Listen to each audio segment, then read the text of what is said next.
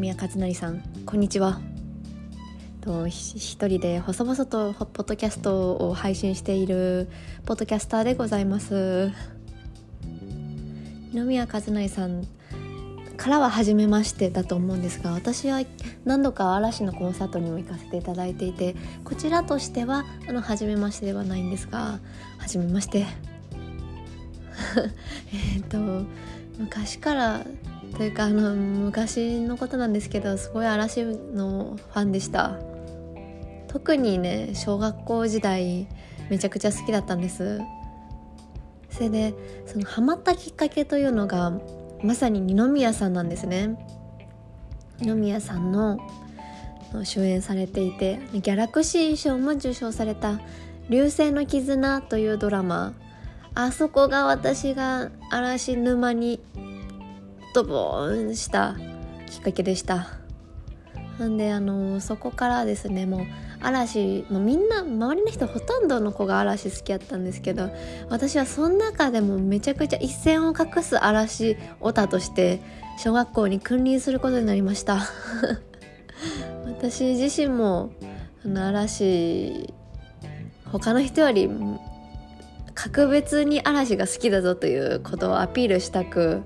毎日インターネットを漁ってあの嵐のコアな情報を集めてはあの周りに知識を披露するような、まあ、いわゆる嫌な 嫌なオタクでしたそうねまあねえっと小学校の時ずっと好きで卒アルとかにも、まあ、書いたりするじゃないですかいろいろ。卒アルにあのクラスごとにこうテーマを決めてみんなで寄せ書きをするみたいなコーナーが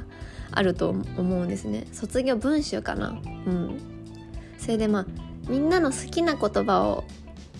書こうみたいなところがあって。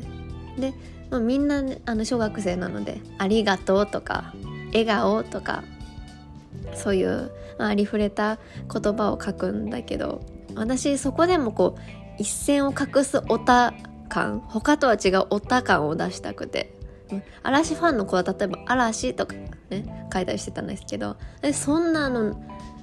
定番のありきたりの言葉書かないよっていう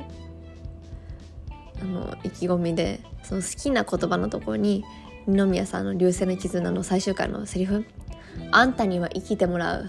ていう言葉を残してしまいました。卒アルに。卒業文集に。